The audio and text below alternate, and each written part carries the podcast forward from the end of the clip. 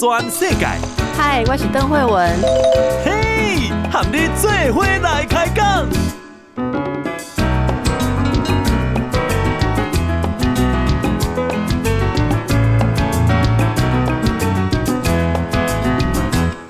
大家好，这是报道全世改，我是邓慧文。我们来看一下最近的天气，因为接下来的周末连假就是端午节了。气象专家表示，今天到周六，台湾附近的水汽比较多，午后会有强对流在近山区的地区发展，而且也会扩展到部分的平地。周日开始就是西南气流会增强，预计下周一就可以抵达台湾。那么配合仍在北部海面的这个梅雨锋面，中南部可能会出现大量的降雨。好，那再次提醒大家，降雨是我们现在需要的。可是如果大家在山区活动的话，要注意雨灾哦，就是不要被这个雨水大雨影响的土石流啦这些东西啊、哦，造成安全的问题。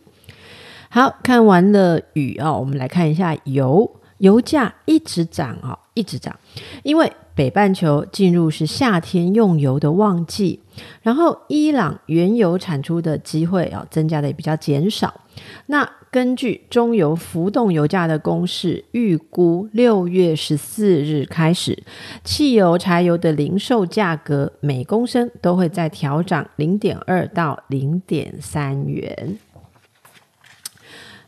好，下一则是台积电，我们的这个护国神山台积电哦，加发股息，推升了今日股价大复活，大涨了百分之二点二，而且也带动电子股的买气回笼，很多档的 IC 设计都冲上涨停，像联发科啊、亚德客 KY 都大涨。那重新攻进了所谓的千元俱乐部，再现台股十千金的荣景。不过联发科收盘价是九百九十八元，千元股价啊得而复失啊，就没有停在一千点。好，大家到底有没有做这个股票哦？其实我很好奇，我们听众朋友有多少人有这个 股票，有买台积电哦？那你有没有玩比特币？来，下一则是比特币哦。比特币的行情去年是水涨船高，很多的投资人都有赚到钱哦。有一个区块链研究机构啊，它最近公布了数据，去年美国投资比特币的已经实现获利，总共有到四十一亿的美元，这是高居全球榜首哈，就是美国人玩比特币的，他们加起来赚的是全世界最多哈。那中国也不遑多让哦，他们是十一亿美元，好，那排名第二。台湾呢？台湾是两亿美元，名列第二十三。这个研究机构啊，它它的研究报告显示，去年比特币啊实现获利额最高的前二十五个国家。美国投资人去年的这个获利啊，像刚刚跟大家报告的是四十一亿美元。那排名第二啊，中国虽说排在第二啦，可是美国是第一呀，第一名比第二名高出了三倍多。日本的比特币投资人的已实现获利是第三，第三名是日本，他们也蛮会做的，是九亿美元。那再来是英国的八亿美元，俄罗斯跟德国是六亿美元。那台湾比特币投资人的已实现获利是两亿美元，排这个第二十三呢。好，那这二十三算怎样呢？我们后面有谁呢？我们比谁高呢？我们是比比利时、泰国哈，在亚洲国家当中，中国、日本、南韩、越南、印度其实都比台湾哦玩这个的这个总获利多了哈。好，那不知道大家熟不熟悉比特币哈？这个区块链的研究机构，它指出，因为加密货币是有这个去中心化，也就是区块链啊这样的概念跟特性，所以真的要去分析，呃，这些投资者获利是在哪一个国家、哪一个地区哦，是比较有困难的，因为它不是传统的一种呃投资呃认定的方法哈。所以如果大家诶你有贡献到这个排名，那也恭喜你啊。美国白宫宣布，总统拜登今天要推翻他们前总统川普的一个行政命令，也就是他们不再对中国应用程式这个 TikTok 跟 WeChat 有禁令了。之前川普是给了禁令，但是拜登今天要推翻哦，就撤销了这个禁令，只是商务部来评估相关城市的安全风险。白宫在这个声明当中表示，拜登政府不会禁止新用户来下载这些 App 啊，这些 TikTok 或是 WeChat 的这些 App，而是对这些由外国实体控制的网络应用程式要实施比较严格的分析啊，来因应相关风险。拜登说。有关单位要能够识别任何对美国啊，那美国当然是包括国家安全，还有美国人民有风险的软体应用程式，包括例如由支持敌对外国军事或情报活动者持有。好，如果持有者是支持敌对外国的，好，那或者是呃这个应用程式涉及恶意的网络活动。还是会搜集敏感个资的，好，那这个有关单位，拜登要求有关单位要识别，意思来说看得懂，好，看得懂这些 app 有危险，然后严格的来分析，来因应风险，好，但是他们就不会再用这个禁令的方式来处理。接着再看到一个全球的状况，联合国今天有一个重要的这个。呃，公告啊，宣布说全球童工的人数啊，其实童工就是这个未成年小孩子去当童工，照理说应该是全世界人权团体有意识一直要去阻止跟减少的，可是呢，没想到这次公布的数据哦，二十年来竟然首度看到全球童工人数上升了，好。而且据说这是跟新冠肺炎，跟武汉肺炎有关系的，因为这个疫情是有威胁到很多国家的一个经济和命脉，它生命体的这个状况，所以额外的让数百万的孩童在走上童工的命运。国际劳工组织和联合国儿童基金会，他们共同发表了一个声明，希望全世界可以关注这个问题。童工人数在二零二年啊的年初就达到一点六亿人，四年来竟然是增加，没有减少啊，增加了八百四十万人。声明中说，这项童工数据升高是从疫情冲击之前就开始了。而且两千年到二零一六年哦，本来是童工人数在各界的努力下有减少哈。二零呃两千年到二零一六年这十六年当中，减少了九千四百万人呢。结果疫情升温之后，全球将近十分之一的孩童又被拉进去童工的生活，那什么地方影响最严重？就是撒哈拉沙漠以南非洲的地区，这边的孩童受到最严重的影响。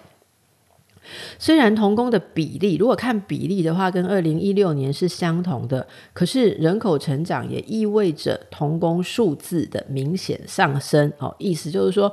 百分比跟二零一六年。一样嘛，可是他们的人口有成长，所以表示实际总人数在当童工的儿童的数字也是增加的。根据报告，如果啊疫情导致这些国家的贫穷没有改善，哦而且照这样的趋势执行下去的话，到二零二二年底。就是明年的年底，会另外再新增九百万的孩童来成为童工啊！这是联合国今天一个很重要的宣告，也请大家一起来关心童工的问题。接下来我们看巴西，巴西的疫情也相当的严重，有统计指出，疫情爆发以来，他们已经有三十三万五千家的餐饮业关闭歇业，所以这就造成了有一百三十万个工作机会被裁减掉了，那这个灾情算是非常的惨烈，不是只有生命健康上面的灾情，后续的民生经济啊，这么多人劳工的生计也都出现很大的呃这个危机。最近累积的哈，就是巴西啊确诊仍然是全球第三高，根据这个约翰霍普金斯大学最新的数据。巴西的累计确诊人数有超过一千七百一十二万的案例，他们的累计死亡也接近了四十八万例，有四十八万的巴西人哦死于这个疫情。巴西圣保罗州因为疫情还没有降温，他们在这两天也又把防疫限制令延长到六月三十日。目前巴西的晚间仍然都是持续实施宵禁的。根据巴西酒吧和餐馆协会的估计，疫情重创还有隔离防疫这些因素的影响，他们三十三万五千家的餐饮业啊都关闭歇业，所以少了一百三十万个工作机会啊。光是圣保罗圣保罗州啊，就一个州就有五万家歇业。那这个首府圣保罗市是有一万两千家。啊，这样子的状况，他们后续可能要花很多的时间啊来做复苏。好，接下来看到印度，印度之前的疫情相当严重，好，那最近。仍然是相当紧张。印度在六月十日单日新增死亡病例数超过了六千例，因为这个单日新增死亡病例数啊，之前全世界最高的记录是美国二月十二日，那时候是五千四百四十四例，就单日好。呃，一个国家死亡的病例，可是现在印度这个数字已经又破了记录啊，又破了之前美国的记录。这是路透的报报道。那根据印度卫生单位的统计，他们累计的确诊病例数超过了两千九百二十万例，累计的死亡病例数是达到三十五万九千六百多例。好，所以这是印度跟巴西的灾情。以上都是国际上哦，就是跟人相关的部分。可是接着我们要看到，竟然有动物感染了武汉肺炎死亡，这是怎么一回事呢？这是 CNN 的报道。CNN 报道，印度啊，他们环境部所管辖的有一个国家老虎保护局，他们发布了最新的命令。这个命令啊、因为是呃他们的一个亚洲狮啊、就是亚洲狮他们呃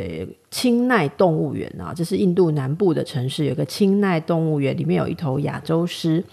那他染病丧命啊、呃，这个疫情他们就很担心，就是从。人类传播到特定区域内啊，传播了这个狮子，那会不会又狮子又传到其他的野生动物群体？好，那类他们认为类似的传播有可能是发生在老虎保护区，而这个老虎保护区，诶，这个相关同一座森林保育区里面还有大象，所以他们也对二十八头大象进行了采检，想要厘清这个疫情有没有扩散呢？哈，那如果从新闻来看的话，话，嗯。我们现在没有办法很清楚的知道说，狮子如果生病或是死亡，他们为什么会去想到这是武汉肺炎哦，然后对它进行裁剪。不过看起来，因为是 CNN 已经报道了，应该是一个确定的呃事实哈。只是现在他们呃已经不是在要不要厘清狮子有没有确诊，而是在厘清疫情会不会扩散哈。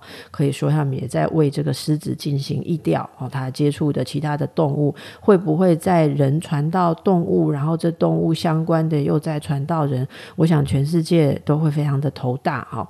那么目前呢，因为有这个老虎跟野生动物染疫的状况，印度是规定，现在他们国内所有的老虎保护区都是先关起来，哦，就不再让游客拜访，后续要看情况再来进行调整。好，就是从人到狮子哦，大家都受到疫情很多的影响。回到国内来看一下哦，来，今天疫情指挥中心公布的数据，国内是新增两百六十六例确诊的病例，两百六十三例是本土个案，有三例境外移入。那确诊个案当中有新增二十八例死亡。其中有一个哦，就引起大家关注的是，有一个境外移入的确诊者，他是从美国入境的。那这个境外移入的确诊者，在四月九日跟四月三十日，在美国已经完成打了两剂的疫苗。他打的是辉瑞的疫苗，就是 Pfizer 辉瑞 BNT 的疫苗。那四月三十日打完第二剂，到现在已经过了一个月哦。因照理来讲，应该是期待有获得保护，但是他仍然染疫。那这过程中是为什么啊？还是是他？染疫的这个病毒是不是有变种，疫苗有没有效，还是他打了这个疫苗的过程有没有产生足够的抗体？那我想这个案例应该接下来就会呃，就是被好好的研究了哦。那么今天新增的两百六十三例本土病例。他们是呃分布啊，有新北市一百一十二例，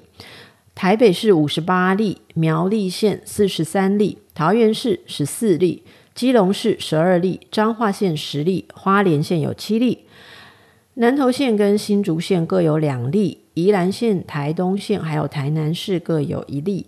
其中。除了双北以外的县市哦，总共加起来九十三例，就不含双北的九十三例里面，大部分都是感染源已知的啊，已知感染源五例关联不明，四例疫调中，那相关的疫调都还在进行当中。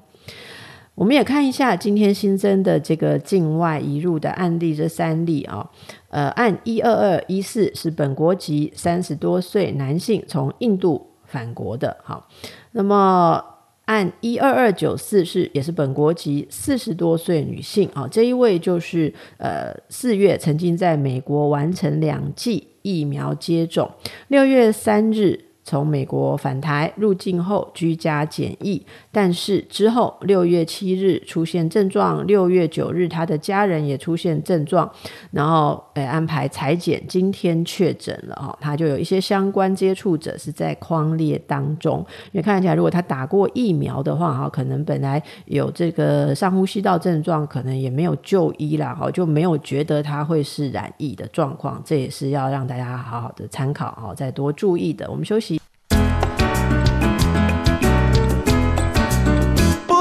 转世界，邓惠文和你做伙来开讲。大家好，南国灯来报道全世界，我是邓惠文。我们继续来看国内疫情相关的一些新闻哦。本土疫情啊、呃，还没有看到真正的趋缓。三级警戒已经确定，至少要延长到六月二十八日。目前死亡人数已经超过三百人。那今天又新增了二十八例死亡。呃，新闻啊，有有一个资料是三重有一个医师啊，他是在基层服务的啊，基层医师。据说昨天啊是病逝的啊，那确诊他是武汉肺炎，是不是他是第一位啊在这一波里面因为染疫而死亡的医事人员呢？好，那这个看起来目前如果没有其他的呃这个医事人员哦，那他可能就是第一位啦。指挥中心的发言人庄仁祥啊，他说目前他们知道的讯息是，呃，这一个医师在七天前是有接种 AZ 疫。疫苗好，七天前有接种疫苗，那这部分会再继续的了解跟掌握。指挥中心医疗应变组的组长罗一军他指出说，五月十七日开始做全面的入院病患跟例行医护的裁剪，这样才能更快掌握医护跟病患染疫的情形，做出快速的防治。在相关人员接种之前，这个措施都不会改变。好，根据各个医院他们的讯息哦，如果说有传出院内感染，可能的原因很多啦，包含说接触病患或是陪病者啦，哈，这些流程是不是要可以处理得更好？那这个就是所有的医疗单位需要去努力的。虽然大家现在看到说医护在照顾确诊者的时候都有呃全套的防护啊，可是其实这个防护还是有穿脱的空隙啊，虽然说就算穿的时候没有没有这个缝隙啊，没有污染，可是脱的时候的环节啊，会不会碰到啦？哦，或者是说在这个脱下防护的这个空隙，还是环境有没有留下哦其他的这个感染，这个都不是那么的容易啊，所以真的医护照顾确诊者的压力非常的大，好。嗯、我们看起来六月二十八前哦，都确定会是三级警戒。到底之后会不会降级呢？陈时中说，目前哦是没有降级的计划，所以可能大家还是要有心理准备。好不好？要心理准备。诶，这个六月底或是七月，生活可能也暂时没有办法太快的跟本来一样。如果有一些哦，听众朋友，本来的这个三级防疫，你是用短线的心情在面对的哦。例如说，家里面小孩子没有上课啦，大人居家工作啊，可能作息或者是呃相关事务的处理。有些人就把它当做啊，反正两个礼拜就会过去啊，后来就觉得一个月就会过去，所以都用一些比较不是常态的方式，可能要重新思考一下，因为这个时间如果延长到比较长。呃，我们本来的生活模式有办法持续那么久吗？诶，像是做家务的方法啊，家人之间家庭生活流程分工，恐怕就是要做一个比较呃中期，好，也应该希望不要到长期，好不好？但是大家要好好的来先预备思考一下哦。哦，看起来陈时中说目前没有降级的计划。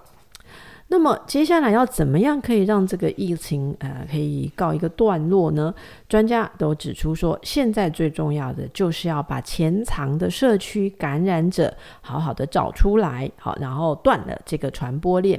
怎么办呢？指挥中心呢就祭出四大措施，这四大措施是要社区广筛，好，有哪四大策略呢？这个四大策略哦，第一个是要广设社区筛检站，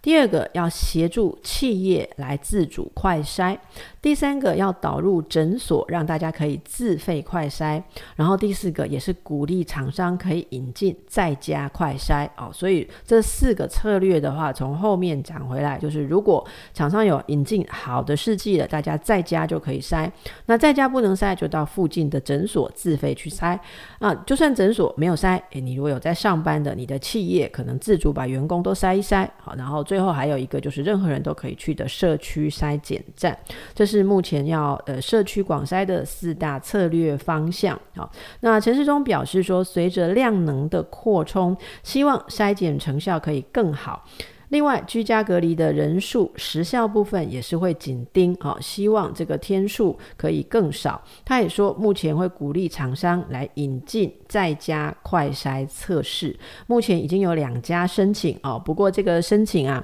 有一些细节，一定要确认它这个试剂是有一定的准确度，所以要跟专业医疗这边的筛检，他们在开发的时候要做一个比对啊，有一定的准确度才可以通过申请。才可以使用啦。好，接着呃，有看到一个消息哦，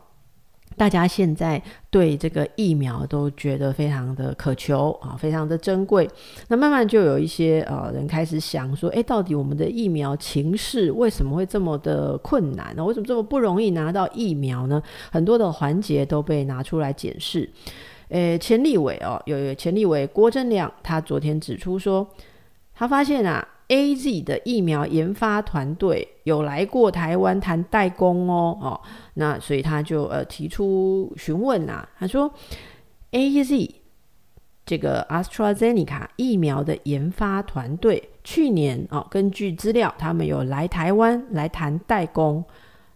却被台湾拒绝，而，被我们拒绝，是真的这样吗？对于这个质问，这个卫福部长陈时中今天在立院回答哦，他的回答是证实对方真的有来谈过，可是跟对方谈判这个授权制造啊，他说哦，努力了一阵子。没有谈成，为什么没有谈成呢？因为 AstraZeneca 希望，如果我国这个参与代工的话，要生产的数量是要做三亿三亿剂，好，三亿剂。可是评估整个国内的这个产能，如果加入制造疫苗的整个产能哈，我们觉得有困难。好，这几个字是陈时中说的哈，我们觉得有困难。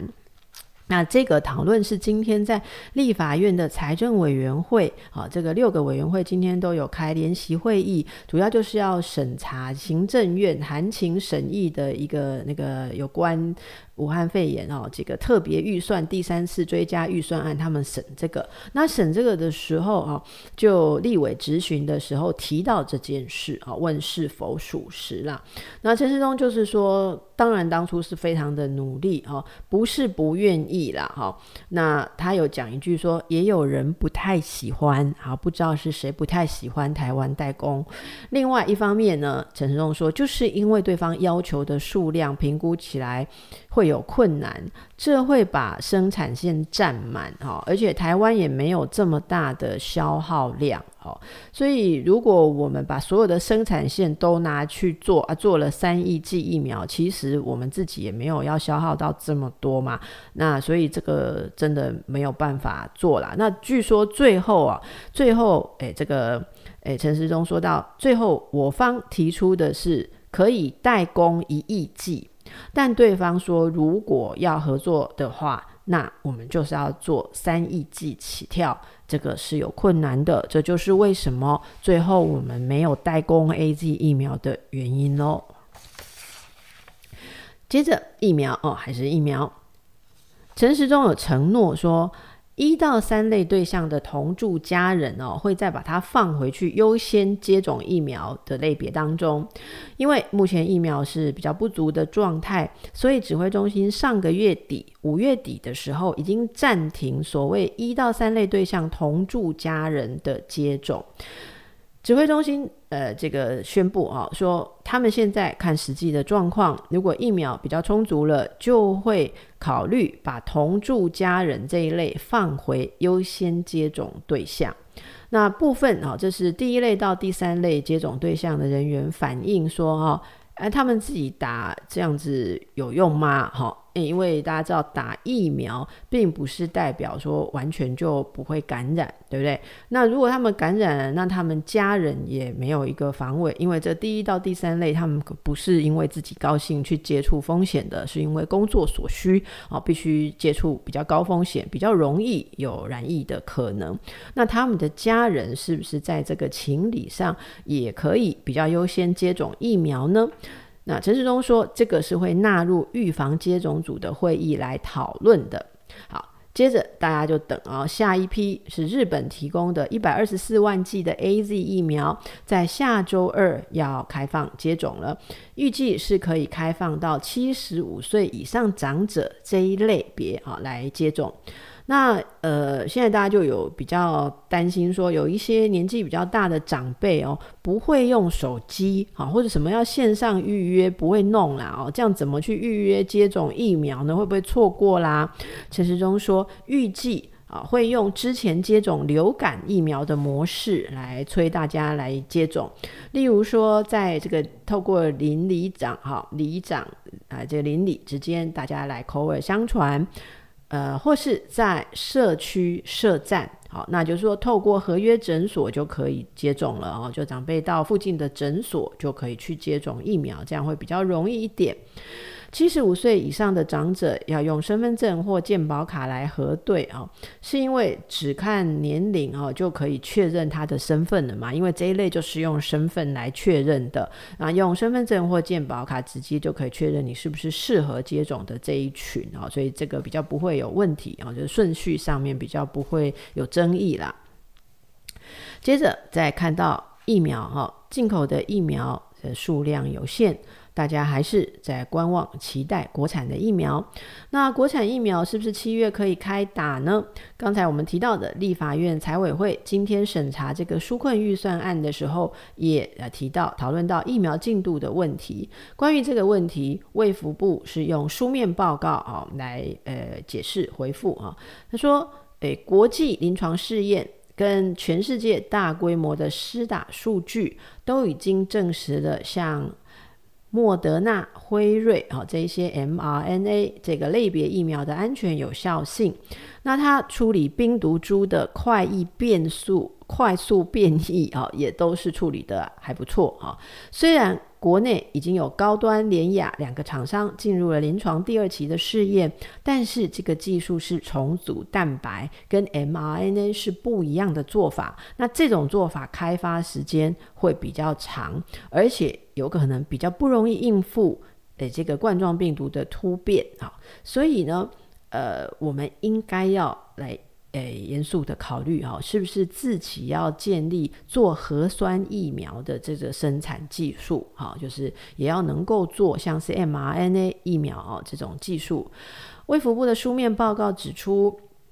办理疫苗跟药品的临床试验、采购、检验啊这些经费。原来编列加上两次的追加预算，总共是一百三十八亿四千九百七十五万元。这次追加了两百六十七亿一千六百七十九万元。合计就是四百零五亿六千六百五十四万元哈，这个后面有个多了哈，六万多元，然后我们有一些零头。那其中第三次的追加预算，核酸疫苗临床试验所需要的经费有到一亿九千八百八十万元。好，办理疫苗采购跟施打需要的经费是两百六十四亿四千六百二十三万元。好。那这个诶，还有一部分的预算两千多万元是要用在疫苗安全性的评估，还有相关检验、不良反应的监测。哈，就是如果你的工作你有打疫苗，你就知道打了疫苗就是每天都要回报啊，监测有没有不良反应。这部分也有一个系统是需要一点经费的。好，那这些部分还有一个经费哦，是中药复方啊。这个台湾清冠一号临床试验跟药剂改良这边有用到经费四千七百八十万元。好，呃，到底接下来我们国产的疫苗的状况会如何呢？诶，这个经费充足的话，好，那么各方面看能不能够符合大家的需要。好，这是国产疫苗目前还在观察，七月是不是可以如期的开打。来，关于疫情，还有一个是延续昨天哦的新闻。昨天大家也跟着诶有紧张一下哦，因为这个很重很重要，人很多的一个媒体大楼，就是伊甸市。伊甸市的大楼，昨天呃就是大家都去筛检了。好，那因为他们有四十八岁的一个摄影人员，七日的时候猝死，那后来他证实阳性确诊，所以相关的接触者都匡列。电视台大楼前也设置了快筛站，昨天总共筛检了一百六十六人，那这个快筛有筛出了十一个人是阳性，那昨天这昨天晚上这十一个人都做了哦，更这个更准确的 PCR 检测，还好哦，这 PCR 检测十一个人都是阴性的。那么今天北市卫生局持续对这个伊甸市大楼内。风险稍微比较低哦，就是次风险区的黄区要再筛这个一百五十名的人员。好，我们现在看到最新的消息是，今天筛这个黄区，他们黄区的一百五十名人员全部都是阴性的。也就是说，目前这一个风波看起来暂时可以先松口气，可以先落幕啦啊！因为这个他们的这个红区、黄区，就是风险第一高、第二高的区域，相关的人员都应该就是阴性的。好，好，那昨天应该他们有十一个人是虚惊一场啊！那这个过程是非常辛苦，大家还是尽量的小心哦。工作上可以调整的就调整，因为任何一个人发生这个情形，你看看，好，整个公司接。接触的人压力真的非常的大，好，好，那我们也在关切到苗栗的疫情，苗栗今天有新增啊、呃，这个四十三例本土的确诊个案，好，好，那相关的这些状况跟移工有关系的部分，好，诶，大家也都是持续的在想用什么方式，例如也有一些说法说，移工要不要也优先可以打疫苗，好，其实照。照这个需求来思考，跟照大家想说，每个人都好想打疫苗哦，到底谁应该优先，是会有不一样的考量。好，那这个还是有待这个政府可以做出很智慧的决断。好，我们休息一下。报道全世界，邓惠文和你做伙来开讲。大家好，咱个登来报道全世界哦，继续来看一下疫情的情形。刚才说到苗栗好的状况，那苗栗呢，今天又是新增了四十三例的本土确诊个案，其中移工占四十例啊。这个金元电子十一例，智邦科技二十八例，力积电一例，金鼎两例，台新生物一例。移工部分已经累计到三百三十四例了。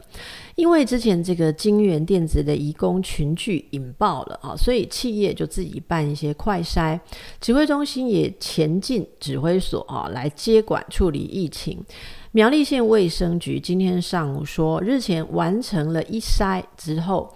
把这个筛检阴性的移工转移到其他的宿舍去安置。九日做了第二次的快筛之后，那这一千人里面有三十名的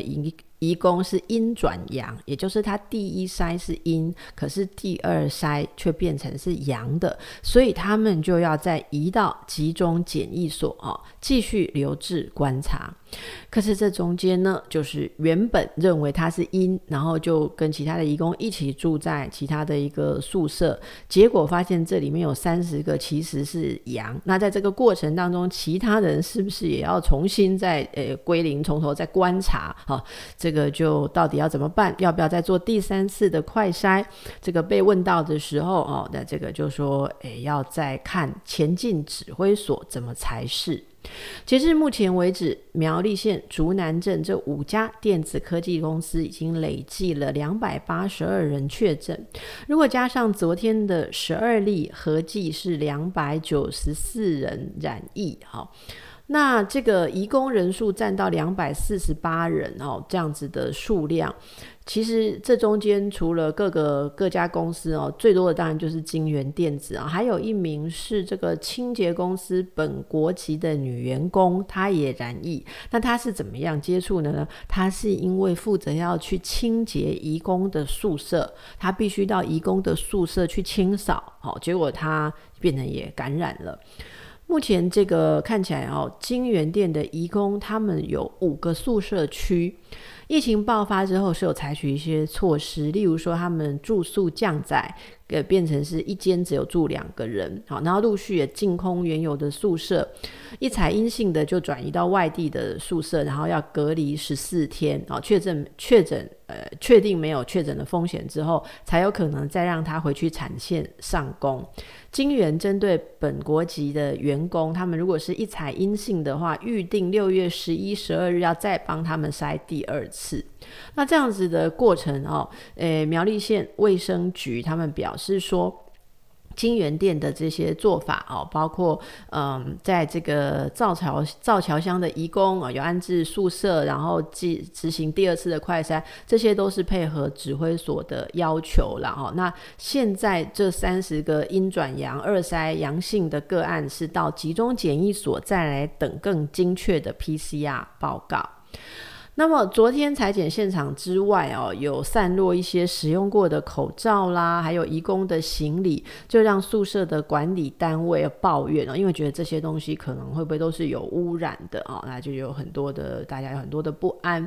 因为移工群聚引发了这个疫情连环爆，所以县长啊。徐耀昌是在这个脸书直播，哈，他自行宣布说，为了加强移工的管理，来因应三家电子大厂的疫情，所以他说啊，全县移工即日起，呃，下班后是呃禁止外出的哦，好。那这个禁止外出的状况，就是说他们的生活必需品都是要由管理单位统一采买，而且还要求警方要加强社区的巡查。他们上下班要用要有事业单位或是中介单位来接送，他们都不能单独个人的行动啊，不能单独前往上下班，以免无法掌控行踪，那要减少他们的移动。呃，不过这样子的禁令啊，就引起了劳工团体不一样的看法了啊。这个中央指挥中心也有提醒苗栗啊，说，诶，现在。全国是在三级警戒管制，那就是指挥中心也提醒他们说，苗栗县也是一样要回归一致的三级警戒。这是什么意思呢？这个意思就是说，三级警戒管制啊，并不是说有限制到不能去采买生活必需品嘛，哈，那也没有说不可以外出。所以这个台湾国际劳工协会。TIWA 啊，这是台湾国际劳工协会，他们昨天就指出说，其实会爆发这样子这么多起的工厂群聚感染，反映的啊，难道不是劳动部对移工宿舍的环境就是很漠视嘛？哈，就是移工移工很多都住在环境不好的地方，可是这个劳动部对他们并没有很关切，那就是在爆发感染之后，那大众把矛头指向移工的群聚。呃，忽视他们没有办法配合防疫的居住条件啊，这是呃台湾国际劳工协会的这个呃新闻哈，他们说，呃这样子的把矛头指向他们，而忽略他们其实是居住条件太差，所以根本不是不愿意配合防疫，是没有办法在这种环境配合防疫。结果呢，在这样状况下，就让他们承受了说苗栗全县的移工都禁止外出。这个在全台都是三级警戒的状况，地方政府可以这样禁止宣布，然后限制工人的人身自由吗？哦，这个做法被他们认为是。呃，十分荒唐，所以他们也举行线上记者会，要表达这个抗议了哈。所以这个在防疫跟人权的合理性的维持下哦，在世界各国其实都有形成一些挑战啊。到底苗栗这应该要怎么处理呢？我们就再继续看看哦，现在各方怎么样去评估这件事。那么呃。三级警戒的状况下哦，民航局也宣布，六月二十八日前，国内航班的退票都是免手续费的啊。这一点再提醒大家，如果你有订国内航班，本来端午连假要去哪里去哪里的，其实你可以退票，退票是免手续费的哦。好，免手续费。呃，再来端午连假的时候，为了要避免群聚，大家在做了哪些努力呢？好、这个全台有十五处的国道服务区的卖场都是停业的，只有开放加油站的公厕。好，那我们来看一下端午连假期间交通疏运会有哪些作为呢？第一个就是加强匝道的移控管制，延长红灯秒数，哦来减少民众移动，好，避免疫情扩散。再来第二个是控管车流量，在以往廉价的交通量要控制在二分之一以下。如果一控产生车队哦，这个影响地方交通的时候呢，就会请警方去进行驱离。再来连假期间服务区哦，因为大家知道很多的这个休息站、服务区啊、卖场都很热闹，这部分连假期间全部都会停止营业，只有部分可以上厕所、可以加油，好，用这样子来避免人潮的聚集。所以这也是让大家可以感觉到，如果连假期间你要移动的话，会有蛮多不方便的。好，那退票又是免手续费的，来鼓励大家不要做移动。好，今天节目的最后，我们来给大家，呃，这个大家这个应该说，昨天这个爆出来的时候，如果真的是那样的话，大家真的觉得是群情哗然，然后就是诊所怎么可以私打疫苗打那么多呢？哦，这个台北市长今天早上就开了这个记者会，好，要来说明这件事情，这就是北市。哦，被曝说好心肝诊所是不是有违规施打疫苗呢？这个检调将介入侦办这个事情啊，也让这个台北市政府严阵以对。为了平息争议，北市府今天是开了线上记者会。那么市长、副市长、卫生局的副局长都出席哈。那这一场记者会是没有让媒体提问，他们就是单方做说明。柯文哲有公布说，除了好心肝诊所之外，也有其他的诊所有领。诶，疫苗好，心肝诊所是领一百一十五瓶，另外呢有小核心诊所，总共有四家连锁哦，他们领总共领八十五瓶，合众综合诊所领两瓶，就总计领两百零二瓶啊。他说未来市府配送的对象跟数量都会对大众公告。那么，呃，这个小核心儿童诊所哦，他们的这个负责人哦，诶，在回应媒体的时候哈、他们说很清楚的回答说，小核心诊所他们有四个分院，他们说他们的确哦，就是很明明白白的有一千多名员工，这些员工都是有身份有造册，而且他们依规定只有打第一到第三类的医护人员，他们都没有开放一般民众接种哦，他们八十五平，他们。说，全部都是用在合乎规定的第一到第三类的医护人员，然后他们自己员工就有一千多名了哦。那目前他们是打了百分之九十啊，八十五瓶还没有打完，他们会剩下的再继续打哦，就是合乎规定的这些人员。那好心肝领到一百一十五瓶，可是他们没有那么多的员工嘛？哈，到底是什么样的状况呢？呃，柯文哲今天记者会的说明是说，从昨天到今天，整晚都在算，整晚都在查了哦。然后他说，这个大家这么关心的题目哦，他说这个程序哦，他说他没有必要庇护谁偏袒谁，如果做不对，就是要稽查哦。那他们要搞清楚这样整个状况，那。未来哈，这可以配送到哪里？谁可以打，谁不能打哦，都会弄得非常的清楚。可是呢，他这个柯文哲也说了哈，他说啊，诶，卫福部哦有发文，意思就是说台北市政府怎么可以这样子哦，好像不不合法的发给诊所哦。柯文哲对这个的回应哦，没有非常的直接，但其实是有回应。他说事实真相是这样，可能过去疫情突然的这个呃发生哦。爆发，他说大概中央忘记他们在四月二十一日有发公文，好，他说提到如果疫苗库存量过多，为了让疫苗在效期内哦可以使用完毕，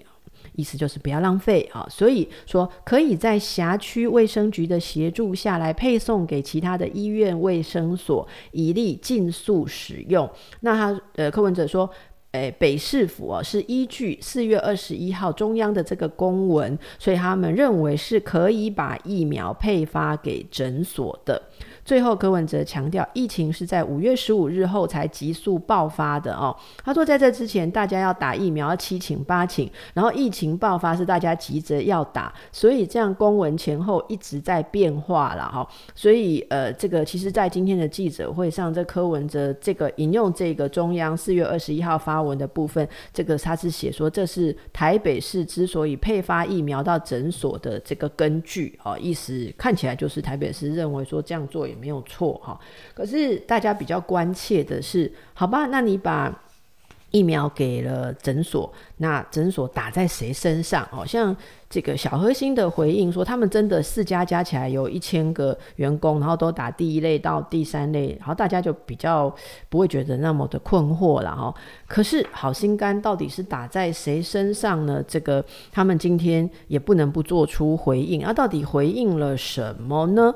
呃，其实好心肝诊所一向都是有社会公益的良好形象。那这一次这样子被质疑哦，呃，他们这个原定说今天下午要召开记者会来说明，可是后来就是把对外说明的时间又延比较晚，好，然后后来就取消了记者会，变成是发声明稿。其实这个部分呢，不要说是外界，就连是医界内部哦，就是呃，连工会其实都有非常关切这个事情也。表达说，如果真的有不合理的流程的话，真的是让基层的这个医护感到非常的挫折哦，非常的失望。结果好心肝今天下午三点多的时候发布声明哦，他们说法是说，他们有接到。这个台北市医师工会的函文说，请台北市医师人员六月四日之前到指定地点去完成疫苗的施打。那所以他接到这样子的函文，好心肝说，他们认为说这个意思就是台北市的医师人员应该大致已经施打完毕。嗯，好，那也知道大部分的医院志工都施打完毕啊，所以他们知道了两件，诶，跟大家知道的有一点点不是很一样的事情了哈。好，那么他说，卫生局六月七日跟八日给的疫苗都必须在当日要打完的，而且这些疫苗是八月到期的。好，那八月到期，为什么当日要施打完毕？这个没有太详细的说明啊，我也不是很了解。所以根据施打疫苗优先顺序，他们哦说他们是给第一类医事人员跟医疗院所非医事人员的分类办法来打了哈。然后下一句就是大家有一点点比较困惑的，然后我就原文念给大家听哈。他说有很多经常在。基金会啊，基金会就是嗯好心肝相关的这个基金会啊，呃，应该是肝病防治学术基金会了啊。他说有很多经常在基金会进出的工作伙伴，例如清洁人员、水电工人、大楼保全，还有经常参与他们的活动、作为专业顾问的好伙伴。他说：“好心肝诊所是这些志工及医护合作伙伴主要的工作及进出地点，他们就是这一次疫苗施打的对象。”好，这是他们的声明啊。有一些媒体其实引用他们今天的声明的时候，上面的标题是写说“好心肝声明没有认错”，就是他们认为他们没有认错。不过他们也很坦诚的说：“哦，是大楼保全跟清洁员也打了。”哦，大家现在听了可能不要太激动了哦，因为不管你是什么样的人员，你也是清洁人员哦，每个。第一类到第三类相关的地方都有清洁人员、水电工人、大楼保全，还有经常参与活动进出的专业顾问嘛，是不是这样哈？好吧，所以总而言之，就是打在这些人的身上啊。那打在这些人身上啊，是痛在大家的心里吗？我不知道哈，大家自己感觉一下。总而言之，自己有机会打疫苗的，赶快把握。然后其他我们的长辈们提醒他们哦，很快就可以打喽哦。下个礼拜要注意怎么样登记，赶快去打一打。祝福大家！报道全世界上精彩内容，点 Spotify、Google Podcasts，还有 Apple Podcasts，拢听得到。